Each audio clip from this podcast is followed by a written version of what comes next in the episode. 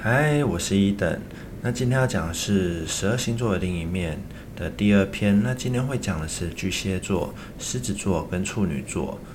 首先，我们来讲巨蟹座。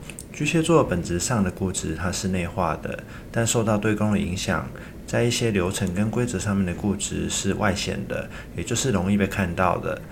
他在某种领域被挑战的时候，会变得更显化外在的固执面，做法上面有时候太拘泥于规则跟规定，所以巨蟹座有时候会有着一个老灵魂，而这个老灵魂呢，它是显而易见的。老灵魂也常常会用在对应他人的事物上面，跟处理事情的能力上。固执点的话，也可能在他人关系跟另一半还有家人身上发现。第二个是狮子座。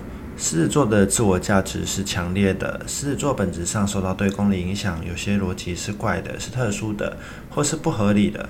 但狮子座常常无意识到这件事情，会试图去合理化他自己的核心价值，但常常价值其实变来变去的，规定也是跳来跳去的，而不自知。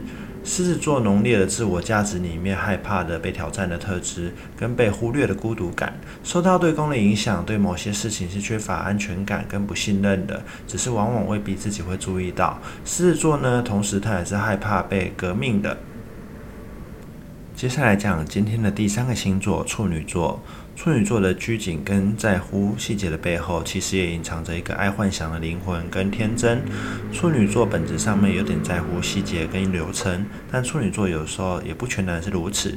有时候受到对宫的影响，会有一点想表现得好相处，想表现得不像处女座，或认为自己根本就不是处女座。但其实这些都是处女座会做的事情跟会说的话。如果你曾经做过这样的想法，那肯定。你是想要表现的像对攻的样子的影响，所以有时候处女座是不知道自己在干嘛的。那今天的介绍就到这边，我们下次见喽，拜拜。